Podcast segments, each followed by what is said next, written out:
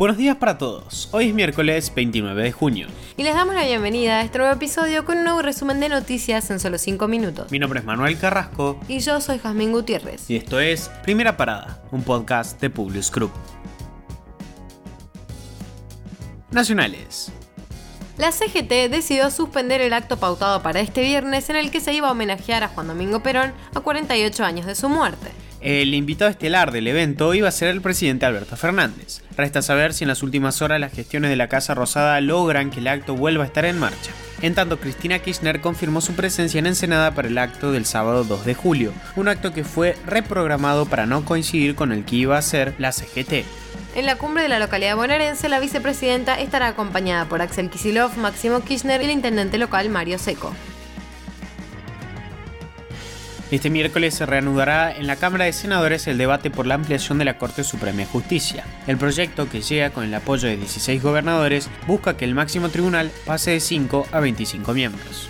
La intención del kirchnerismo es que la iniciativa sea defendida en la Comisión de Asuntos Constitucionales por los propios jefes provinciales. Sin embargo, hasta el mediodía de este martes, la presencia de los mandatarios provinciales estaba en duda, al menos con la fuerza que esperaban los senadores que responden a la vicepresidenta Cristina Kirchner. Solo confirmaron su presencia Axel Kisilov por Buenos Aires, Jorge Capitanich por Chaco y Alberto Rodríguez A por San Luis. La Corte Suprema de Justicia falló en contra del pedido de la conductora de TV Natalia De Negri para que Google desindexe su nombre de aquellos contenidos vinculados al caso Coppola de la década de 1990. El fallo, firmado por los cuatro ministros, echó por tierra la pretensión del derecho al olvido, la discusión de fondo que planteaba el caso. El fallo cortesano llegó a poco más de tres meses después de dos audiencias públicas en las que se debatió el caso. El dólar libre mantuvo la tendencia alcista por tercera rueda consecutiva. La divisa blue ganó 7 pesos, quedando a 239 para la venta, que implica un nuevo récord nominal. En el transcurso de junio, el billete gana 32 pesos en el mercado paralelo, un 15% más que cualquier otra estimación de inflación mensual. El dólar mayorista avanzó 16 centavos y quedó a 124,87 pesos. El tipo de cambio oficial gana un 21,6% en lo que va de 2022. La brecha con el dólar blue alcanza el 91%.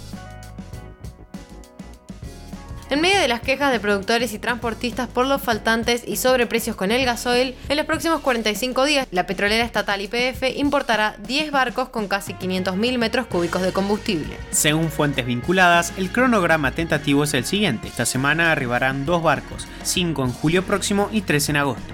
Este gasoil se suma a la oferta local de YPF que en el trimestre de abril, mayo y junio muestra un crecimiento del 17% respecto al mismo periodo de 2019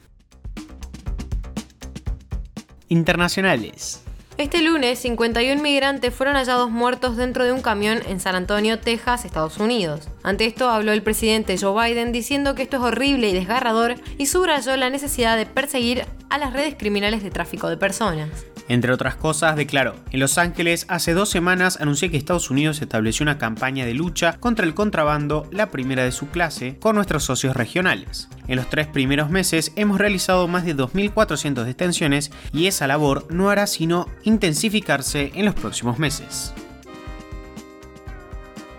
Rusia pidió que Argentina e Irán formen parte de los BRIC. El ministro de Exteriores ruso, Sergei Lavrov, dijo lo siguiente al respecto. Claro está que tanto Argentina como Irán son candidatos dignos y respetables. Lo más importante es que el proceso preliminar ha arrancado. Argentina e Irán presentaron oficialmente sus solicitudes de ingreso y Rusia consideró esto como una prueba de que Occidente, con Estados Unidos a la cabeza, no lograba aislar a Moscú tras la invasión a Ucrania.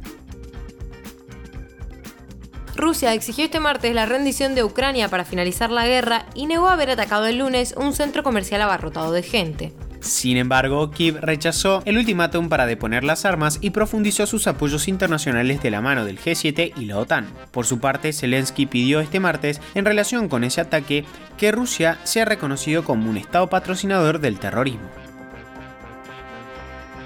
Turquía llegó a un acuerdo con Suecia y Finlandia para levantar el veto a su adhesión a la OTAN. Por su parte, el presidente de Finlandia dijo que el memorándum firmado confirma que Turquía apoyará en la cumbre de Madrid de esta semana la invitación de Finlandia y Suecia a convertirse en miembros de la OTAN. El pacto señala que aumentará la cooperación en la lucha contra el terrorismo y el crimen organizado. El presidente de Ecuador, Guillermo Lazo, anunció el final de las negociaciones con el líder indígena a cargo de las manifestaciones de estos últimos días. La decisión del Ejecutivo sucede luego de que se conociera el ataque a un convoy militar que transportaba combustible a un bloque petrolero en la Amazonia. En el enfrentamiento murió un militar. Entre otras cosas dijo, el gobierno no se puede sentar a dialogar con quienes pretenden secuestrar la paz el gobierno escocés fijó fecha para un nuevo referéndum para independizarse del Reino Unido, que será el 19 de octubre de 2023. El gobierno del Reino Unido se mantiene firme en su opinión de que ahora no es el momento y que solamente se puede celebrar un plebiscito de este tipo una vez cada 30 años. Con esto los despedimos por hoy. Gracias por escucharnos. Te pedimos que compartas nuestro podcast con tus amigos para que podamos seguir creciendo y llevándote las noticias. Envíanos tus comentarios o sugerencias en nuestro Instagram, publius-group. Los esperamos mañana en el próximo episodio de Primera Parada. Que tengan un muy buen día.